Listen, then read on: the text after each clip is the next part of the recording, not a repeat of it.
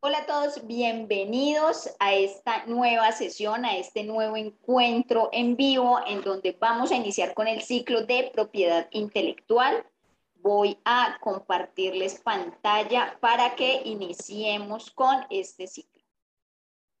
Hola a todos, bienvenidos a esta nueva sesión en vivo en donde vamos a iniciar el ciclo de la producción de la propiedad intelectual, un tema obviamente que nos interesa a todos los profesionales del sector educativo. Quiero darle la bienvenida a las personas que están conectadas desde la plataforma, a nuestros eh, profesionales eh, ya inmersos en nuestro programa de entrenamiento. Quiero darles también la bienvenida a las personas que están conectadas a través de Instagram y vamos a iniciar. ¿Listo?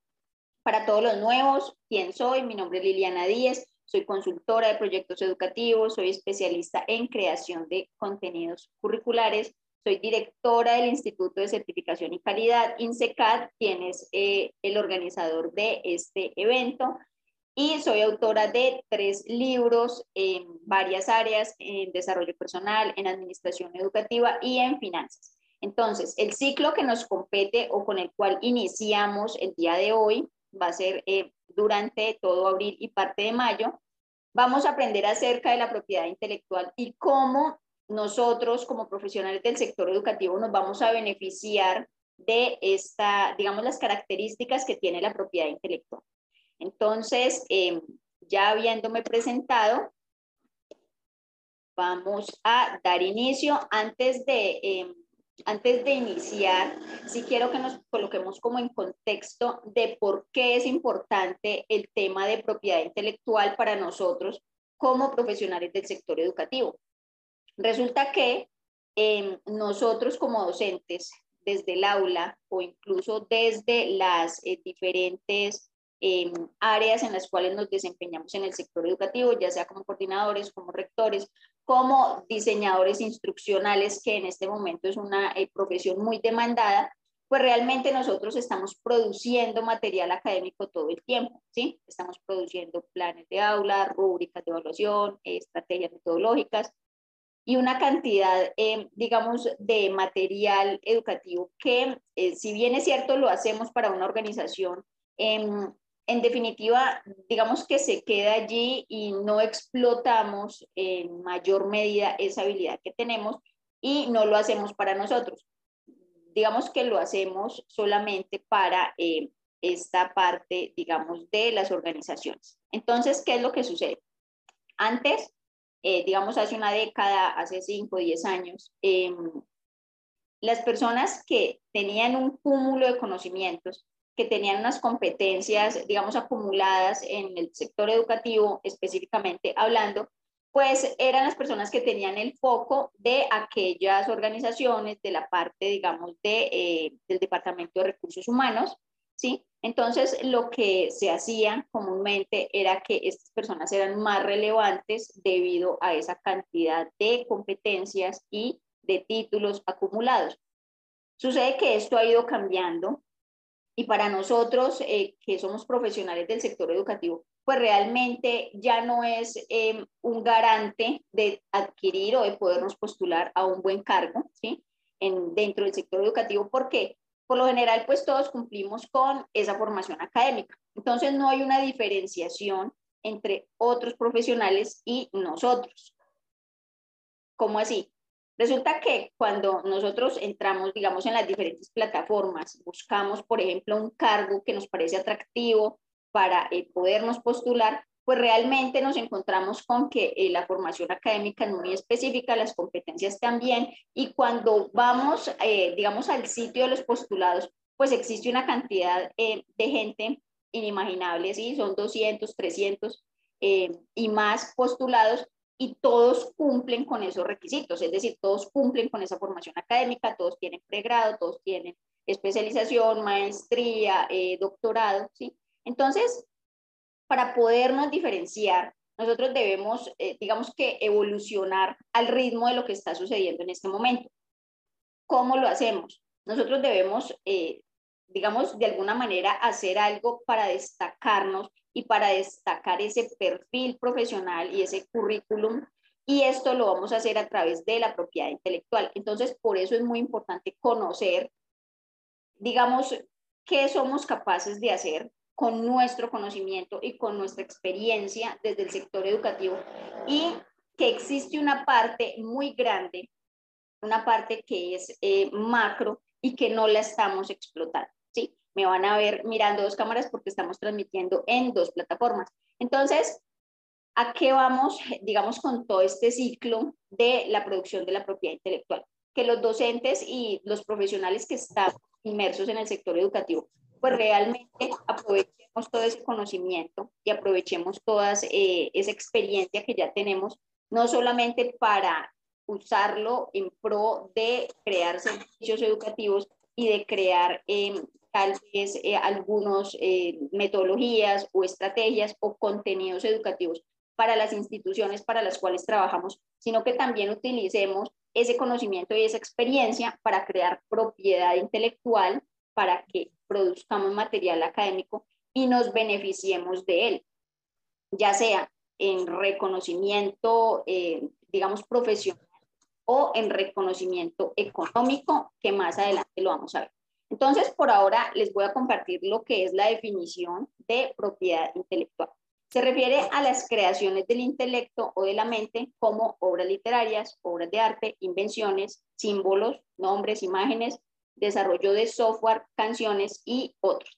Entonces, digamos que este tema de la propiedad intelectual es muy grande, abarca varias, varias industrias, pero a nosotros lo que nos compete es específicamente el derecho de autor, que es el, digamos, la parte que protege la creación académica o literaria de alguna manera, porque digamos que la otra parte que es de la propiedad industrial, pues lo que protege son patentes, diseños, inventos y pues no aplica para nuestra profesión. ¿Listo? Entonces nos vamos a concentrar en esta parte. Seguimos con, em, digamos, algunas de las características. Vamos a ver algunas de las características que se identifican o que son relevantes en la producción de propiedad intelectual. Nosotros como docentes, como profesionales del sector educativo, todo el tiempo estamos produciendo material intelectual, sean rúbricas, sean planes de aula, sean estrategias pedagógicas, sean eh, metodologías, ¿sí? Y obviamente con todos los requerimientos que ahorita nos exigen del tema de inclusividad y etcétera. Pero entonces, ¿cuáles son esos recursos que pueden ser llamados producción intelectual o propiedad intelectual? Pueden ser libros, pueden ser entrenamientos, pueden ser manuales. Y para esto, digamos que em, hago mm, acotación a específicamente las personas que diseñan, ya sea, digamos, licenciados en, en primera infancia o eh, profesionales que han aprendido acerca del diseño instruccional porque son creadores todo el tiempo, ¿sí? Creadores de contenido educativo. Y eso es catalogado como propiedad intelectual. ¿Qué es lo que sucede? Que cuando estamos vinculados a una organización o a una institución, pues esta propiedad intelectual pasa a ser, eh, digamos, eh, una propiedad es de la organización para la cual trabajamos, ¿sí? Entonces, em, lo que queremos, digamos, lo que buscamos con este ciclo es que los docentes y los profesionales que hacen parte del sector educativo también utilicen esas herramientas para su beneficio, ¿sí? Para su beneficio propio, en reconocimiento profesional o en reconocimiento em, material, es decir, económico. ¿Listo? Entonces, una vez em, teniendo claro, digamos, cuáles son estos recursos, porque si bien es cierto, las pinturas, las canciones, las composiciones, todo esto es propiedad intelectual, pues realmente lo que nosotros podemos con em, manuales, procedimientos, estrategias, eh, libros, textos académicos, ¿sí? Entonces, en esta parte es en la que nos vamos a concentrar. Les voy a contar un poquito acerca de las características de la propiedad intelectual y luego nos vamos a ir adentrando más en cada una de esas características para llegar, digamos, a esa conclusión. Igual, esta es la primera parte del ciclo. La idea es que ustedes continúen vinculados en, lo siguiente, en las siguientes sesiones en vivo que vamos a realizar para que puedan tener la información completa, ¿sí? Esta parte es la introductoria en donde vamos a conocer esas características, pero a medida que vaya avanzando el ciclo, pues nos vamos a dar cuenta cómo es que vamos a utilizar esas, digamos, esas pautas que nos da la propiedad intelectual y a compaginarlo con nuestro conocimiento y nuestra experiencia para producir ese material que primero nos va a dar un posicionamiento como profesionales y segundo, pues nos va a representar unos beneficios, eh, ya sean morales o económicos. ¿Listo? Entonces, una de esas características es que ese, esa propiedad intelectual a través del derecho de autor, pues le permite a su creador o propietario reconocimiento y gozar de unos beneficios económicos que se derivan de la explotación o comercialización de ese recurso o de esa creación. Esta parte es importantísima porque eh, a veces creemos que eh, tal vez elaborar eh, algún texto académico, elaborar un libro, elaborar, elaborar alguna producción intelectual, pues no va a tener relevancia más allá de colocarlo en nuestra hoja de vida o en nuestro currículum. Y realmente, pues lo que sucede es que no lo estamos viendo de la manera macro, no lo estamos viendo de la manera que es realmente y con la relevancia que tiene. Más adelante vamos a ver un ejemplo porque la propiedad intelectual es un tema, es muy gigante, ¿sí? En cuanto a los beneficios que representa para su creador. Entonces, eh, puede gozar tanto de beneficios económicos como de beneficios profesionales o de reconocimiento profesional.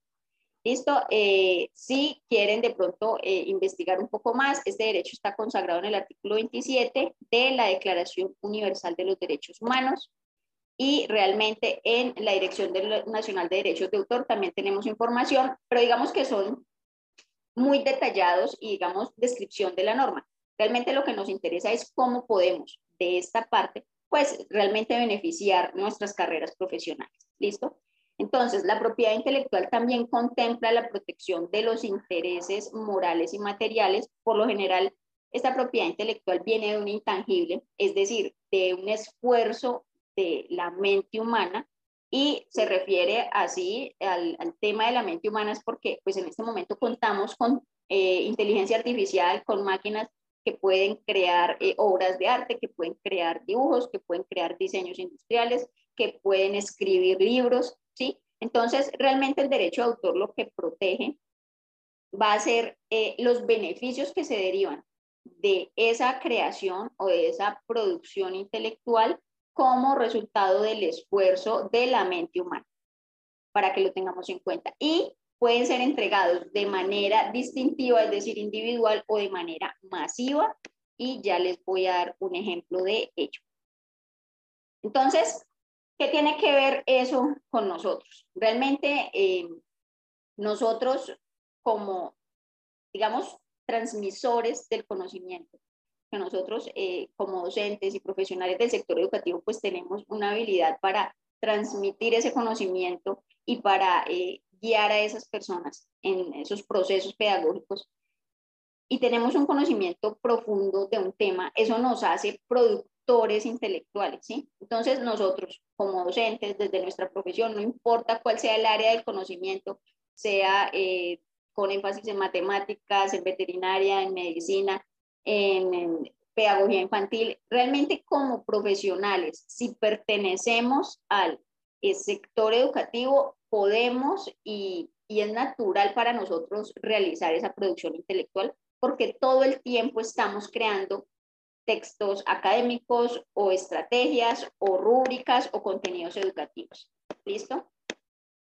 Entonces, ¿qué es lo que sucede con estos productores intelectuales y qué es la propuesta nuestra para que los docentes pues no solamente piensen en cambiar su, su hoja de vida o su currículum por un salario, que obviamente queremos mejorar esas competencias para postularnos a ciertos cargos, pero también que puedan aprovechar ese conocimiento y esa experiencia y crear, eh, digamos, diferentes fuentes de ingreso, aprovecharlo de manera diferente.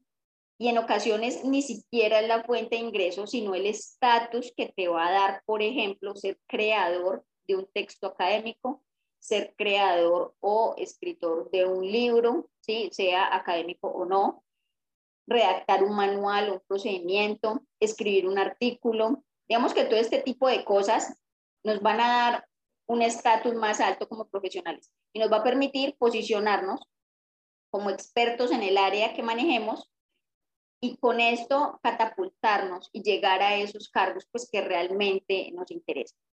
Entonces, el diseñar contenidos educativos para las organizaciones, el diseñar el contenido de una clase, una rúbrica de evaluación, em, un plan de aula, el contenido curricular, todo esto es propiedad intelectual. Voy a darles un ejemplo que realmente no es, em, digamos, muy cotidiano, pero sí es el ejemplo que quiero que ustedes vean, que es algo muy macro, el tema de la propiedad intelectual. Les tengo una pregunta. ¿Por qué si Maluma canta Hawái de vacaciones, genera mucho dinero? Y si otro intérprete canta la misma canción, no puede generar la misma cantidad de dinero. Entonces, esto es una pregunta con truco. ¿Por qué? Porque Maluma puede cantar su canción en un concierto, generar X cantidad de dinero, y otro intérprete también lo puede hacer, puede cantar la misma canción de Maluma y puede conseguir el, digamos, el ingreso que logren pagarle por esa presentación. Pero hay una leve diferencia. Hay una diferencia que, digamos, para Maluma representa un ingreso de esa canción, por ser propietario de esa canción, representa un ingreso de por vida y para el otro intérprete que no es dueño de la canción, pues representa el ingreso del momento, en el momento en el cual lo hace, ¿sí? Para Maluma, esta, el ser el dueño de esta canción, le va a generar ingresos de por vida en todas las plataformas que la utilicen, en todos los eventos, y eso va a representar no solo para él, sino para su siguiente generación, y ya vamos a ver esta parte, un, un ingreso garantizado, porque el derecho de autor le protege esta propiedad para esa persona, en este caso, pues en el ejemplo es para Maluma, y esos ingresos son única y exclusivamente para esa persona que es propietaria de esa canción, ¿sí? Entonces, ¿por qué les doy este ejemplo que es como muy coloquial? Porque realmente quiero que vean la magnitud del ser dueño o de ser productor intelectual. Nosotros lo vemos normal, nosotros lo vemos como algo mínimo porque es nuestro día a día todo el tiempo estamos produciendo material académico y nos invitan para hacer conferencias y eso es producción intelectual. Y nos invitan para una ponencia y nos invitan para un taller, para una capacitación, todo eso que nosotros preparamos para las clases, para entrenamientos, para contenidos educativos, es propiedad intelectual. ¿sí? Entonces, lo que sucede en este momento, estamos desaprovechando ese, digamos, esa habilidad y aquí quiero hacer un paréntesis gigante porque obviamente no quiero pasar por atrevida y, desmeritar otras profesiones, pero en este momento que estamos en la era del conocimiento, otras personas con unas profesiones que no tienen conocimiento en pedagogía, que no tienen conocimiento en estructura curricular, que no tienen conocimiento en cómo transmitir la información, en cómo eh, dirigir un proceso de aprendizaje, están monetizando muy fácilmente, pues gracias a todas las herramientas digitales que tenemos, pero gracias a, que la producción intelectual en este momento representa una industria muy grande, ¿sí? Representa unos ingresos importantes, la educación, por ejemplo, online, eh, digamos, toda esta parte de producir contenidos educativos representa un ingreso importante pero las personas que están haciéndolo en este momento, pues no son las personas que tienen el conocimiento para ello. Y los docentes, los profesionales que trabajamos en el sector educativo, ni siquiera vemos el potencial que tienen, ¿sí? ni siquiera vemos que allí hay algo que podemos explotar de la mejor manera, que podemos explotar ya sea en reconocimiento profesional como bien les decía, o ya sea en reconocimiento económico, que son, digamos, las dos pautas que eh, nos protegen en los derechos de autor cuando eh, producimos intelectualmente y obviamente se hace todo el registro y esta parte legal.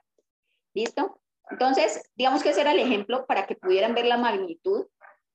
Maluma va a seguir recibiendo ingresos toda la vida que suene esa canción y su descendencia igual, ¿sí? Entonces, nosotros tenemos un potencial enorme pero no lo explotamos, no lo vemos. Entonces van a estar diciéndome y pensando, es que yo no soy maluma, yo no bailo, yo no canto, yo no compongo, ¿sí? La producción intelectual de nosotros, los docentes y los profesionales, pues va a ser un poquito diferente. Va a ser artículos, van a ser investigaciones, van a ser libros, va a ser escritura fantasma. En una próxima clase hablaremos de la escritura fantasma y va a ser la redacción de contenidos educativos, que en este momento es algo súper importante. Yo sé que las personas que están conectadas acá en la plataforma, muchos tienen perfil de eh, diseñadores instruccionales y esto para ustedes es muy relevante porque la labor es esa, es crear contenidos educativos para una organización o para una institución educativa, pero también lo pueden hacer para ustedes como profesionales, ¿sí? Eh, pueden utilizar esa habilidad, ya sea para prestar ese servicio, no solo a la organización para la cual laboran, sino a clientes particulares y también lo pueden hacer para ustedes mismos, para crear su propio proyecto educativo, para crear su propia academia. Y esto es algo que eh, más, más adelante vamos a ver a fondo. ¿sí? Eh, por eso les digo, no se pueden desconectar del ciclo completo para que tengan la información completa. El día de hoy es una introducción. Necesitamos ver, eh, digamos, las bases teóricas sobre la cual vamos a ir construyendo eso que queremos, ya sea reconocimiento profesional o ingresos eh, o retribución económica por esa producción intelectual. Entonces, ¿cuál es la decisión a tomar? Materializar nuestras ideas, ¿sí? Porque esa es la parte difícil el querer materializar esas ideas porque nos cuesta creer en lo que nosotros podemos crear, ¿sí? Nos cuesta pensar en que podemos producir algo que pueda ser comercializable, ¿sí? Con lo cual podamos tener algún reconocimiento y nos da vergüenza, porque esa es la realidad. O sea, si nosotros somos profesionales del sector educativo, nos da pena que nos vean produciendo una guía, un texto, un libro y posteriormente comercializándolo porque entonces, ¿qué van a pensar? Van a pensar que es que no me alcanza el salario, van a pensar que es que estoy en problemas económicos porque estoy haciendo más cosas y realmente no es así. Realmente lo vemos de esta manera, pero es porque no estamos acostumbrados a hacerlo. Eh, yo les cuento personalmente una experiencia y es que, por ejemplo, en, Europa, eh, un profesional de cualquier área a lo largo de su vida publica dos, tres libros, o sea, mínimo uno, pero es algo común, es algo más natural. Aquí, si nosotros eh, comentamos en nuestra casa o en nuestro trabajo, tengo ganas, quisiera eh, publicar un libro, hacer un texto educativo, entonces eh, nos encontramos a veces con barreras que nos van a decir es que ya te crees escritor o escritora, es que eh, para que te vas a poner a hacer eso, mejor sigue trabajando en lo que haces, utiliza tu pregrado, tu carrera profesional pues para generar el ingreso, pero no te pongas en esas. Y realmente lo que hacemos en este momento es, es que estamos disminuyendo ese potencial y ese posicionamiento que nos puede dar el crear este tipo de, eh, digamos, material educativo o material académico, ¿sí? Porque nos puede dar un posicionamiento y quiero, por ejemplo, contarles algo muy personal. Gracias a todo, eh, digamos, estas, este tema de propiedad intelectual que lo conocí pues ya hace varios años. Em, realmente a mí ya me buscan, ¿sí? Porque ya ven, digamos, la seriedad y, ya me buscan para asesorar proyectos educativos, para hacer acompañamientos en, eh, digamos, en personas que dirigen instituciones educativas, directores, rectores, coordinadores, para em, hacer el acompañamiento a la publicación de textos académicos. ¿sí? Entonces, ¿qué es lo que pasa? Independientemente de la labor que realicemos, el hacer ciertas cosas, el conocer ciertas cosas y explotar ciertas habilidades que ya tenemos, pues realmente nos va a dar un posicionamiento y nos va a hacer que estemos por encima del promedio, que era en donde em, les comentaba al principio que en este momento todos estamos, porque si bien es cierto, contamos con la formación académica, pues existen eh, una cantidad infinita de profesionales que también cumplen con la formación académica, con las mismas competencias, con las mismas habilidades y no logramos o no hemos logrado diferenciarnos de ellos para poder destacarnos en este sector y alcanzar esos objetivos profesionales que tenemos. ¿sí? Aquí voy a, compartirles algo muy personal y es que a la fecha tengo publicados tres libros eh, uno en desarrollo personal, que es éxito femenino garantizado, que es este. Eh, uno en administración educativa, que es dirección de centros educativos. ¿Y qué es lo que sucede? Realmente estos libros publicados, bueno, tengo uno en finanzas que se llama Activos Digitales, pero entonces, ¿qué es lo que sucede con estos, eh, con estos textos, con estos libros? Realmente ellos a la venta pues representan 15, 20 dólares, ¿sí? No es mucho, no es mucho. Pero hay un detalle y es que así como a Maluma le representa un ingreso durante toda su vida, el que suene su canción y a su descendencia también, estos libros, aunque no sean bestseller, aunque no sean reconocidos aún, realmente sucede lo mismo con ellos. Me van a representar a mí un ingreso durante toda mi vida y cuando fallezca van a representar un ingreso para mi descendencia, es decir, en este caso para mi hijo, durante 80 años más, porque eso es lo que reza la normatividad de la propiedad intelectual. Soy, digamos, dueña de, esa, de ese material producido, de ese esfuerzo mental que hice para escribir esos libros, para redactarlos y posteriormente publicarlos. Y el derecho de autor me protege a mí como la dueña de los ingresos o de la explotación comercial que representen esos libros, ¿sí? Entonces, es atractivo porque es algo que nosotros hacemos ya por nuestra labor, por nuestra naturaleza, está inmerso en nuestro día a día el producir material intelectual. Entonces, es muy atractivo el hecho de que eh, podamos realizar algo, que podamos utilizar ese conocimiento, que podamos utilizar esa experiencia para producir propiedad intelectual que nos represente, ya sea reconocimiento profesional o ya sea reconocimiento económico. ¿sí? Entonces, habiéndoles compartido esto, eh, voy a dejarles una tarea para eh, que nos eh, veamos y nos compartamos en la próxima sesión en vivo. Para las personas que están en Instagram, si desean hacer parte de nuestras clases completas, se deben de unir al eh, canal de Telegram que está el link en la biografía. ¿Listo? Entonces, para las personas que están en, en nuestra plataforma, escribir, digamos, acerca de qué tema te sientes capaz de hablar o compartir o entrenar a otras personas.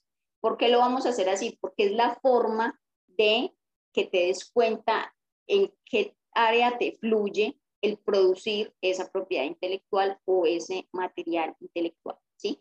Entonces vas a escribir en qué área o de qué tema te sientes capaz de compartir, hablar o entrenar a otros. Luego vas a escribir cuál es el formato que más te gusta. Personas que se sienten más cómodas eh, grabando videos, otras personas se sienten más cómodas eh, hablando, entonces les beneficia el tema del audio. Otras personas, pues, nos sentimos más cómodas escribiendo, entonces escribimos libros, ¿sí? Entonces, ¿qué es lo que sucede? Debes elegir uno porque de acuerdo a eso, pues, así mismo vas a poder producir tu material intelectual y vas a poder saber eh, de qué forma puedes rentabilizar también ese conocimiento y esa experiencia que ya tienes. Y por último, vas a escribir que buscas con tu propiedad intelectual. En caso de que te decidas hacerlo, que para mí realmente como docentes y profesionales del sector educativo, pues debemos hacerlo porque es que es algo que está inmerso en nuestra labor. Si te decides hacerlo, ¿qué buscas con esta producción intelectual? ¿Buscas reconocimiento profesional o buscas comercialización? Aunque eh, digamos que aquí tengo un tip y es que cuando lo hacemos a través de la comercialización, automáticamente nos va a dar reconocimiento, ¿sí? nos va a dar un estatus profesional. Entonces, esa es em, lo que les quería compartir el día de hoy. Es una breve introducción para lo que va a ser el ciclo de producción de propiedad intelectual. Eh, la clase de hoy era eh, eso, introductoria, y para nuestra próxima clase, para nuestra próxima sesión en vivo, vamos a ver cómo utilizar esa producción intelectual, o sea, esa propiedad intelectual, para posicionarnos como expertos en nuestra área, en nuestro sector. ¿Listo? Entonces, muchísimas gracias. Me despido de los de Instagram. Eh, vamos a ver si de pronto por acá en la plataforma tienen algunas eh, dudas. Bueno, y por aquí, como ya terminé con la presentación, quiero saber si en el chat eh, las personas están Dame un segundito, vamos a ver, dejar de compartir. Eh, si las personas tienen alguna, algún tipo de preguntas.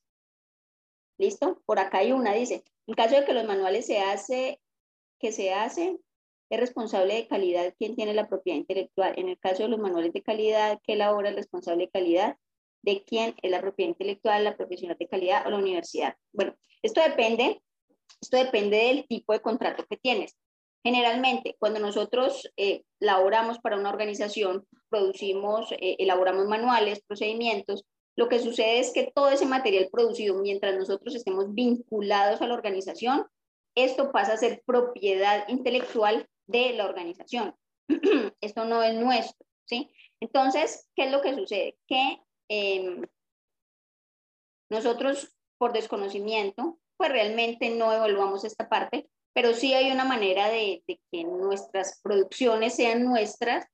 Esto no beneficia a las empresas, por lo general no lo hacen. Entonces, en los contratos, pues todo lo que produzcamos va a ser de ellos. Pero sí existe una forma, sí existe una forma en la que eh, las personas, pues realmente eh, tienen unas cláusulas en sus contratos y en esas cláusulas, pues les permite ser dueños de eso que producen. Entonces, esto va a depender del tipo de contrato que tiene. Por lo general, las organizaciones lo que hacen es que todo lo que produzca el, colaborador pase a ser propiedad intelectual de la organización. Eh, no sé si de pronto hay otra más, otra preguntita. Si no hay más preguntitas, entonces, vamos a ver por acá. Si no hay más preguntitas, entonces hasta aquí nuestra sesión de hoy. Como que corrí mucho porque hasta me sobró tiempo. Pero entonces eh, los espero. Únanse al canal de Telegram para que les lleguen las notificaciones. Y nuestra próxima clase es el próximo martes a las 7 de la noche, hora Colombia. Vamos a continuar con el ciclo de propiedad intelectual. Lo que vamos a lograr es eh, mirar qué competencias podemos explotar em, como profesionales desde cualquier área para eh, poder producir eh, material y propiedades que nos represente no solo reconocimiento, sino también un ingreso. Entonces, muchísimas gracias por su asistencia y nos vemos dentro de ocho días.